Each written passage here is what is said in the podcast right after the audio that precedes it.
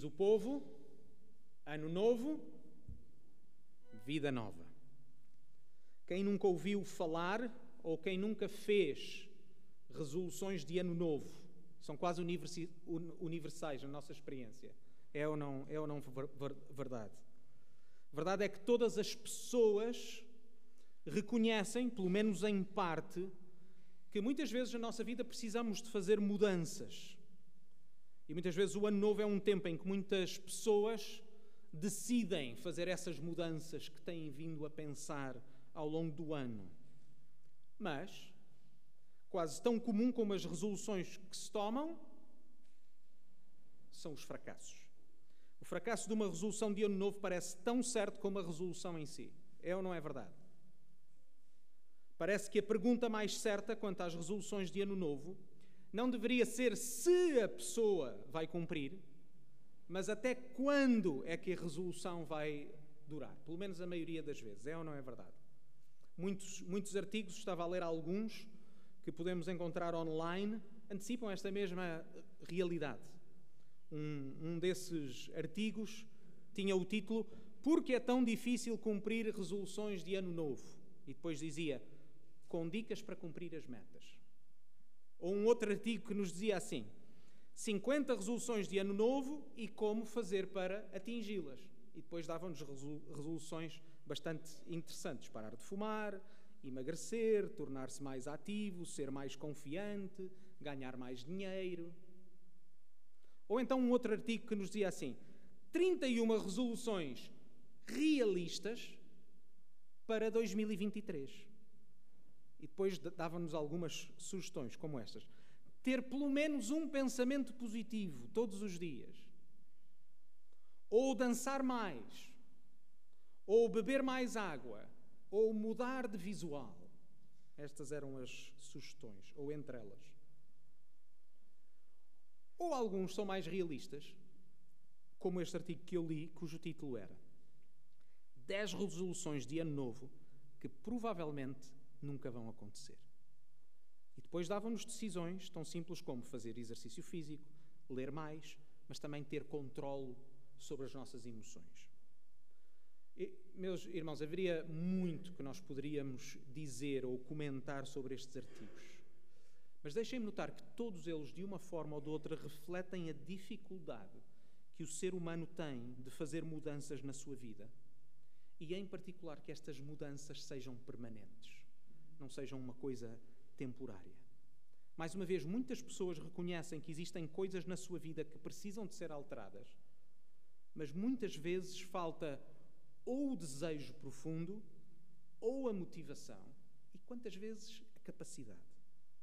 Estes e outros artigos, como estes, falam da possibilidade de uma nova vida, mas o que na verdade propõem, e dei-vos alguns exemplos, na realidade são vidas cada vez mais centradas no eu.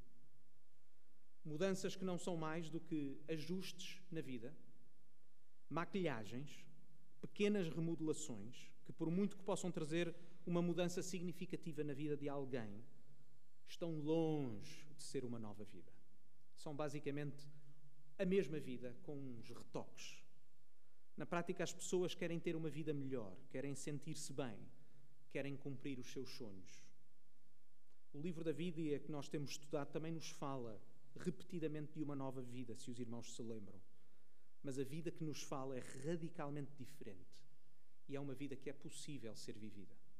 Por isso, convido-os a abrirem as vossas Bíblias e, mesmo sentados, vamos ler os primeiros quatro versículos do capítulo 3. Colossenses, capítulo 3. Vamos ler os primeiros quatro versículos. Colossenses 3, 1 a 4. E notem em especial para aqueles que nos visitam que nós já estamos a meio deste livro. É um livro que tem quatro capítulos e nós estamos a começar agora o capítulo 3. Portanto, é a continuação de uma série de estudos, de uma série de sermões. E é por isso que começa com esta palavra. Diz-nos assim a palavra de Deus, Colossenses capítulo 3. Portanto, se já ressuscitastes com Cristo, buscai as coisas que são de cima, onde Cristo está assentado à destra de Deus. Pensai nas coisas que são de cima e não nas que são da terra. Porque já estáis mortos e a vossa vida está escondida com Cristo em Deus. Quando Cristo, que é a nossa vida, se manifestar, então também vós vos manifestareis com Ele em glória. Vejam, este texto, estes quatro versículos, eles são relativamente simples, não nos colocam grandes problemas no que diz respeito à sua estrutura e a estas exortações. Vejam, o texto começa com esta conjunção, portanto, o que nos mostra que estamos em continuação, portanto, perante o que eu já disse, portanto, isto deve ser assim. Depois dá-nos uma condicional, não é? Se. E depois dá-nos dois imperativos. Vêm esses imperativos no, no texto, irmãos, no versículo 1 e no versículo 2. Buscai as coisas que são de cima e pensai nas coisas que são de cima. São os dois imperativos. E cada um desses imperativos tem uma razão. No primeiro versículo, lemos onde Cristo está assentado à destra de Deus, e depois no versículo 3 temos porque, porque já estáis mortos e a vossa vida está escondida com Cristo em Deus. E depois tem uma pequena conclusão. Vamos, vamos começar, irmãos, a pensar nesta, nesta nova vida, uma nova vida.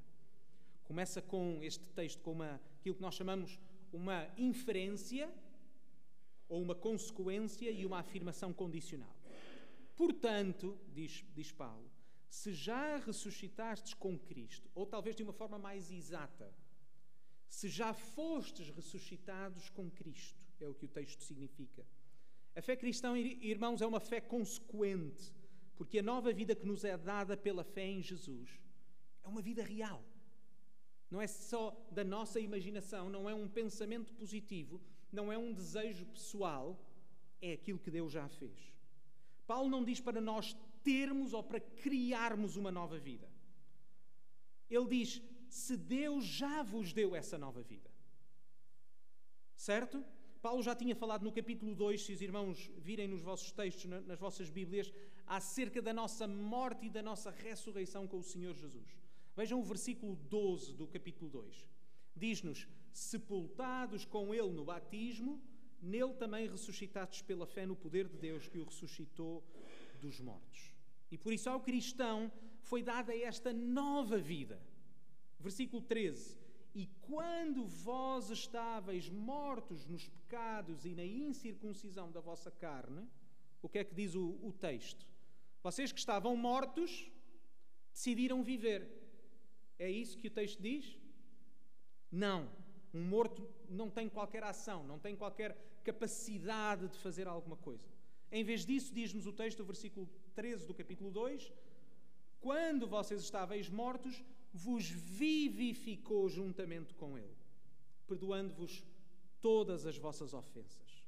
Notem mais uma vez: não foi pelo nosso poder, não foi pela nossa decisão que nós fomos ressuscitados. E ao mesmo tempo, esta vida é uma vida real, porque ela já aconteceu. A fé cristã, meus, meus irmãos, não é uma resolução de ano novo, porque a nossa fé é na pessoa do Senhor Jesus, não em nós. O arrependimento e a fé no Senhor Jesus Cristo não são uma afirmação das nossas capacidades para alterarmos a nossa vida futura. Entendem, irmãos? Estas exortações não são Paulo a dizer: façam estas coisas para vocês terem uma vida nova. Tomem estas resoluções de ano novo. Não é isto que Paulo está a dizer. O que Paulo está a dizer é: como Deus vos deu uma nova vida, vivam essa nova vida que Deus vos deu. É uma confiança naquilo que Deus já fez, não é uma confiança na nossa capacidade do que vamos fazer. Notem que a condição de Paulo assenta neste facto mais uma vez, Deus já vos deu uma nova vida. Lembrem-se que isto vem na sequência da preocupação que o apóstolo já tinha mencionado. A preocupação que aqueles cristãos não vivam a liberdade que Jesus lhes deu. Que aqueles cristãos ainda se deixem aprisionar por coisas que a Bíblia não revela ou por coisas que Deus não requer de nós para a nossa salvação.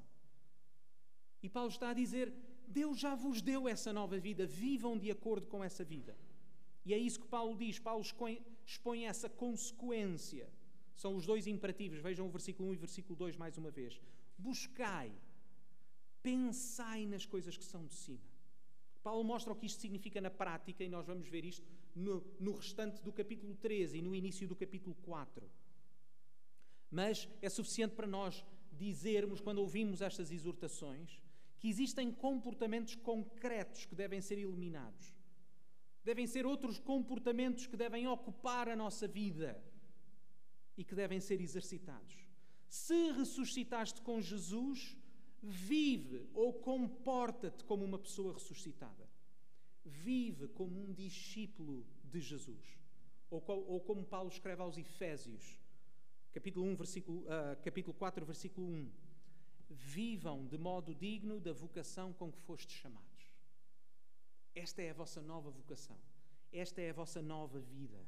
Que a forma como vocês vivem seja coerente com a vida, com a nova vida que Deus vos deu. Irmãos, é isto mesmo que conversão significa. Conversão significa transformação, significa uma nova pessoa. A conversão cristã não são um conjunto de retoques que fazemos à nossa vida. Por isso é que Jesus disse a Nicodemos, o mestre da lei, em João 3:7, necessário vos é nascer de novo. É um novo comportamento que é resultado de uma nova identidade e que resulta numa nova visão sobre a vida. O alto, como diz o texto, ou as coisas que são de cima, são colocadas em contraste com as que são da terra. Paulo não está aqui a fazer uma divisão de céu e terra como uma coisa boa ou má, mas simplesmente a mostrar este contraste de que existe uma nova vida, existem desejos diferentes, existem coisas que são mais importantes do que aquelas que vocês buscavam anteriormente. Uma vida cujos objetivos são radicalmente diferentes. Na vossa outra vida viviam e desejavam uma série de coisas, mas agora a vossa vida é outra. Embora Paulo, e notem isto, Paulo nunca afirma que os cristãos são perfeitos, nós somos ensinados que caminhamos para a perfeição pela fé em Jesus, mas como já vimos, esta é a nossa confiança, é Jesus que nos torna perfeitos. E já vimos que isto não é apenas aquilo que nós chamamos de justificação, ou seja, de que nos tornamos perfeitos porque a justiça de Jesus nos é imputada, nos é dada, mas também já vimos que isto significa santificação. Isto significa que Jesus nos está a tornar perfeitos. Não existem, irmãos, verdadeiros cristãos que não dão sinais concretos da sua fé. Se alguém diz ser cristão e a sua fé não é evidente, essa pessoa é um embuste, como lemos em Mateus 7,16. Pelos seus frutos os conhecereis. Ou nas palavras do apóstolo João. E esta é a mensagem que deles ouvimos, que dele ouvimos, dele, o Senhor Jesus, Lemos isto em 1 de João 1, 5 a 7. Esta é a mensagem que dele ouvimos e vos anunciamos: que Deus é luz e não há nele treva nenhuma. Se dissermos que temos comunhão com Ele e andamos em trevas, mentimos e não praticamos a verdade. Mas se andarmos na luz, como Ele na luz está, temos comunhão uns com os outros, e o sangue de Jesus Cristo, seu Filho, nos purifica de todo mas depois, irmãos, se nós não podemos ter dúvida de que os cristãos verdadeiros têm de ser consequentes, nós também sabemos, porque já vimos isto nesta carta, sabemos mais uma vez que a nossa justificação, ou seja, mais uma vez, o sermos aceitos por Deus e o processo de santificação, o de nos tornarmos cada vez mais como Jesus, não depende de nós. O que fazemos então? De que não há nada que nós possamos fazer para ser aceitos por Deus? Não temos essa capacidade? Estávamos mortos nos nossos pecados? Não temos também em nós o poder de ser como Deus deseja, porque somos pecadores. Apenas o que Jesus fez é aceito por Deus. O que nos pode colocar num possível paradoxo, certo? Se nós não somos capazes de agradar a Deus pelas nossas próprias forças, como é que Deus nos pode exigir ou esperar de nós obediência? Ou seja, como é que nós podemos dar algo que nós não podemos dar? Como é que podemos ter estas exortações? E Paulo ajuda-nos a decifrar este aparente paradoxo, porque não apenas nos dá os imperativos, não apenas nos dá as ordens, não apenas nos diz buscai, não apenas nos diz pensai, mas diz-nos o porquê. Vejam uh, o primeiro fundamento, o primeiro porquê, no versículo 1. Diz-nos: Buscai as coisas que são de cima, onde Cristo está assentado à destra de Deus. Sabe, irmãos, na língua grega, o advérbio de lugar, que é este que nós chamamos o onde, pode ser usado também como uma conjugação causal, ou, seja, com o significado porque. Porque. Neste sentido, o texto poderia ser traduzido, embora ele está bem traduzido assim, mas podíamos dizê-lo: buscai as coisas que são de cima, porque Cristo está assentado à destra de Deus. O facto de Jesus estar sentado à direita de Deus é a razão pela qual os colossenses devem buscar as coisas que são de cima. Mas por que é que o facto de Jesus estar à direita do Pai muda alguma coisa? Porque, irmãos, se nós recuarmos ao Velho Testamento, a mão ou a mão direita tem um significado simbólico de quê? Significado simbólico de poder, de autoridade. A mão direita no texto bíblico é uma imagem de poder por excelência. E nós utilizamos, utilizamos muitas vezes imagens destas, certo? Embora de uma forma diferente. Se eu disser assim a alguém: O meu irmão Ruben é neste momento o meu braço direito. Os irmãos vão considerar que ele é de facto, literalmente, o meu braço direito? Não, significa que é aquele que está mais próximo de mim do ponto de vista ministerial, das coisas que eu faço no meu dia a dia, certo? Da, da mesma maneira, quando a Bíblia afirma e fala sobre a mão do Senhor ou a sua destra, normalmente refere-se ao seu poder, à sua autoridade. Este texto é uma alusão clara por causa do tipo de palavras que utiliza ao salmo que nós lemos, que é o Salmo 110. Que, mais uma vez, irmãos, é o capítulo do Velho Testamento mais citado pelos autores do Novo Testamento. E é neste salmo, logo no primeiro versículo, que nós lemos: Diz o Senhor ao meu Senhor.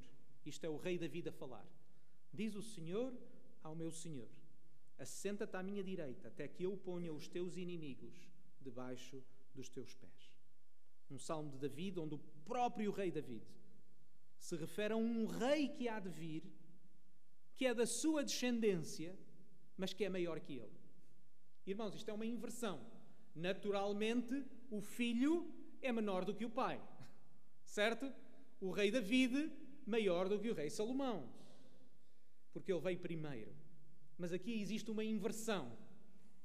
O rei que vem da descendência de David é o rei a quem o próprio rei David chama de Senhor. É aquele que o próprio rei David diz, que o próprio Deus diz, que terá toda a autoridade, uma autoridade muito maior do que aquele teve. É um salmo que nós chamamos que é um salmo messiânico, que significa que era um salmo profético, na esperança do Messias que Deus tinha prometido. Portanto, irmãos, quando nós lemos buscai as coisas que são de cima, em Colossenses 3:1, onde Cristo está assentado à direita de Deus. Queridos irmãos, isto é a afirmação do apóstolo Paulo, que o Salmo 110 já foi cumprido. Por outras palavras, busquem as coisas que são de cima, porque Jesus é o Rei. Porque Jesus já conquistou a autoridade. Porque Jesus já conquistou os nossos inimigos. Porque Jesus já conquistou, entre outras coisas, o poder sobre o pecado. É possível, irmãos, porque Jesus já fez estas coisas. Nós acreditamos que Jesus morreu exatamente porque nós éramos incapazes. Jesus veio fazer o que para nós era impossível viver uma vida perfeita de obediência a Deus, mas também morrer naquela cruz para pagar a culpa do nosso pecado. E se Jesus fez estas coisas por nós, as coisas que nós nunca conseguiríamos fazer, Ele jamais nos daria a responsabilidade de conseguirmos por nós próprios a nossa santificação. E, irmãos, o cristão é exortado a viver uma nova vida, mas essa nova vida tem como base a autoridade que Jesus já tem. Entendem, irmãos? Esta, esta é uma exortação que vem com um conforto. Lembram-se, irmãos, quando nós falámos sobre a grande comissão? Quando Jesus se encontra com os seus discípulos uh, no monte que ele lhes tinha ordenado para ir, e quando lhes dá a grande comissão para pregar o Evangelho a toda, a toda criatura, para fazer discípulos de todas as nações e ensinar-lhes todas as coisas que ele tinha mandado? Lembram-se o que nós falámos, irmãos? Qual foi o fundamento desse mandamento? Jesus não chegou àquele monte perante aqueles discípulos atemorizados e cobardes, perante aqueles discípulos duvidosos e pecadores, e disse-lhes: Eu confio em vocês, agora vão e conquistem o mundo. Não foi isso, pois não, irmãos? Quando Jesus chegou àquele monte, quando os discípulos vieram e o adoraram, Jesus começa por dizer: Toda a autoridade me foi dada nos céus e na terra. É exatamente o mesmo que o apóstolo Paulo faz, faz aqui. Buscai as coisas que são de cima. Porque Jesus está sentado à destra do Pai. Porque Jesus tem autoridade sobre todas as coisas. Porque Jesus já conquistou o nosso inimigo. Porque Jesus já nos reconciliou com Deus. Porque Jesus já nos deu uma nova vida. Vivamos essa vida que Ele já nos deu. Mas ao mesmo tempo, foquem os vossos olhos em Jesus. Ele é o Rei, Ele é o Senhor das vossas vidas. Não se deixem dominar por mais nada nem ninguém. Não permitam que nada nem ninguém venha ocupar o lugar que apenas pertence a Ele. Ele é o vosso único Salvador, mas Ele é também o vosso único Senhor. Agora vejam o segundo imperativo no versículo 2 e depois o versículo 3 para a sua razão.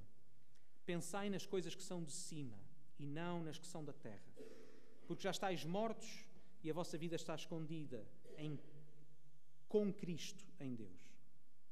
Paulo lembra: vocês morreram, ou seja, vocês têm mais uma vez uma nova vida. Vocês já foram ressuscitados com Cristo e lembrem-se, é uma ressurreição.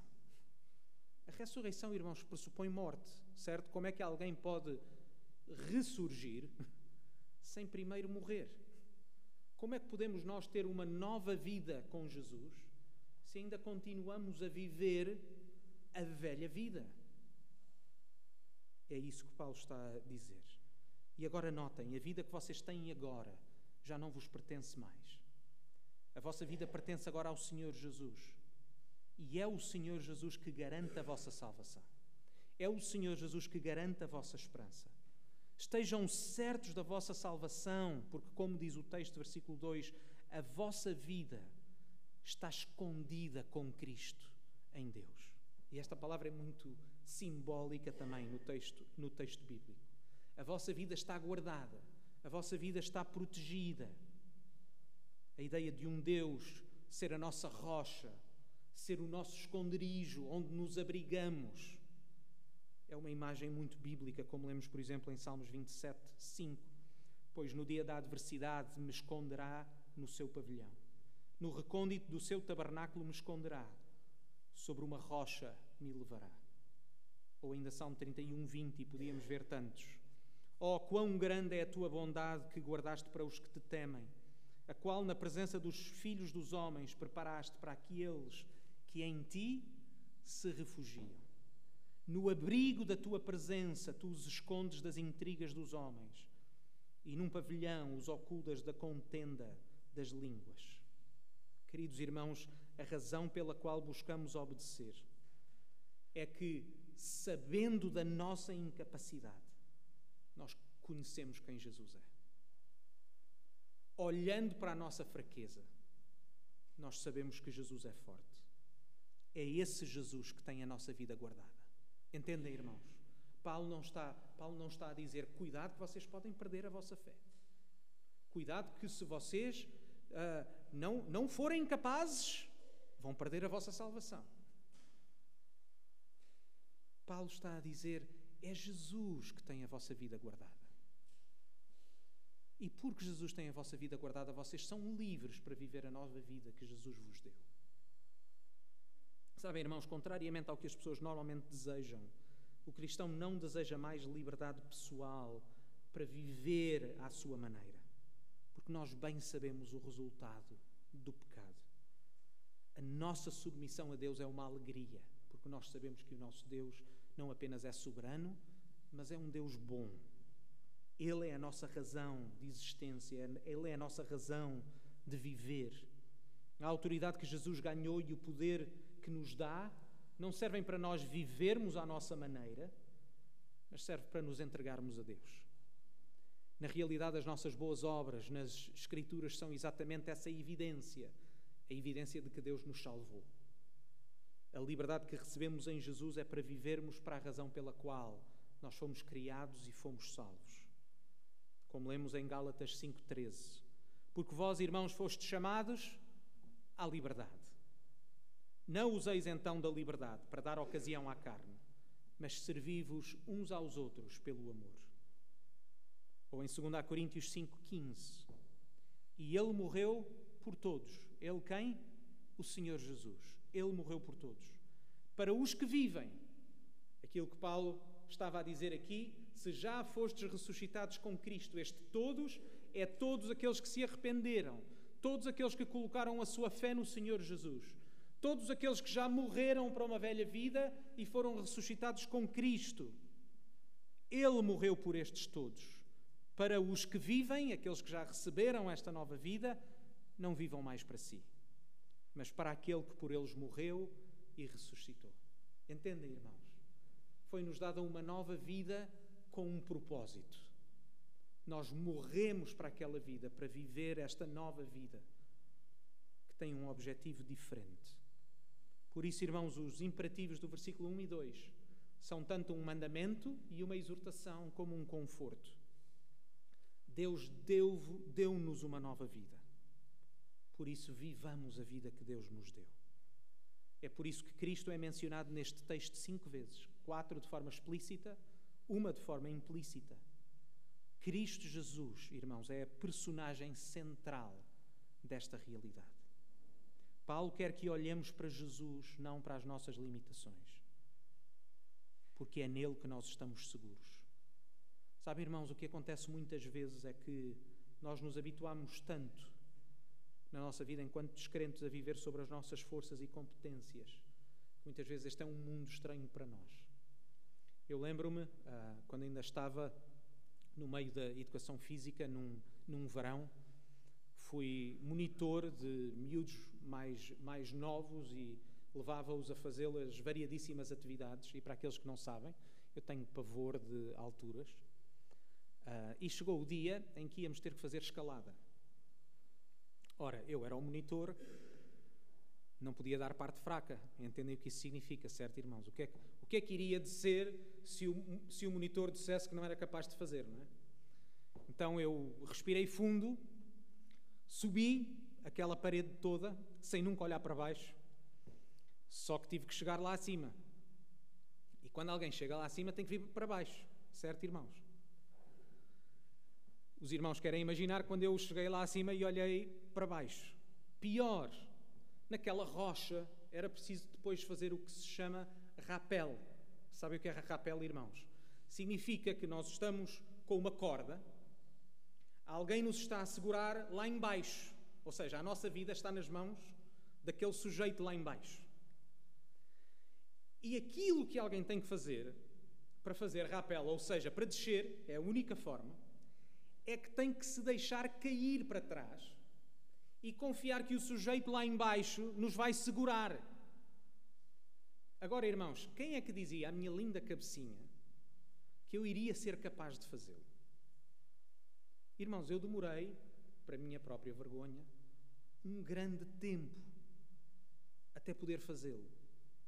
Até perceber que não tinha escolha, que não, não iria chegar lá abaixo caso não o fizesse. Em última instância, eu tive que confiar na pessoa que estava lá embaixo a segurar a minha vida. Irmãos, isto é apenas uma pequena ilustração do que é que significa a vida cristã. A vida cristã significa que nós entendemos a nossa incapacidade, entendemos que estamos debaixo da condenação de Deus por causa do, do nosso pecado. E o que é que fazemos? Deixamos de confiar em nós. O que fazemos é que nós confiamos em Deus. Irmãos, se eu fui capaz de confiar naquele sujeito que podia deixar-me cair, quanto mais podemos nós confiar no nosso Deus, que por amor a nós ofereceu o seu Filho. quanto mais podemos nós confiar no nosso Senhor Jesus, que deu a sua vida por nós. Não é, irmãos? Vamos agora juntos, enquanto cristãos, tomar a ceia. Porque é que uma e outra vez nós voltamos a esta mesa? Em primeiro lugar, porque Deus nos ordenou e, portanto, a Igreja, em obediência ao Senhor Jesus, continua a tomar a ceia. Mas voltamos uma e outra vez porque o nosso Deus é bom. Porque o nosso Deus nos lembra uma e outra vez que o Senhor Jesus foi entregue para a nossa salvação. Irmãos, à medida que tomamos a ceia e à medida que nos examinamos a nós próprios, que nós possamos pensar no sacrifício que o Senhor Jesus fez por nós, sabendo que Ele é suficiente para nos salvar, mas Ele é suficiente também para nos dar uma nova vida. E que à medida que nós tomamos do pão e do vinho, seja também mais uma oportunidade para arrependimento e para vivermos a vida que o Senhor Jesus nos dá. Vamos orar.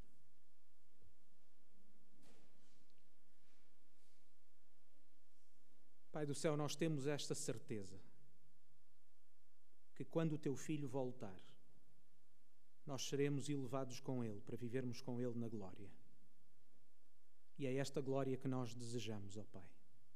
Queremos agradecer-te por tão grande salvação. Queremos agradecer-te porque não nos abandonaste aos nossos pecados. Queremos agradecer-te porque ainda hoje tu não nos abandonas e nos sustentas. Queremos agradecer-te pela certeza que nós temos que a nossa vida está guardada com Cristo em Ti. De que não tem a ver com aquilo que nós fazemos, mas tem a ver com o que o Teu Filho fez. E por isso, ó Pai, nós queremos viver a nova vida que Tu nos deste. Ó Pai, que essa nova vida seja evidente para os que nos rodeiam, seja evidente para a nossa família, seja evidente para os nossos irmãos e para as nossas irmãs. E que, à medida que nós procuramos seguir uma vida de obediência a Ti, isso, isso também seja evidente para muitos dos que nos observam, para que eles também possam ser salvos, para que eles também possam reconhecer a sua necessidade de Ti, arrepender-se dos seus pecados e colocar toda a sua fé no Senhor Jesus, o Teu Filho. É no nome dele que nós oramos. Amém.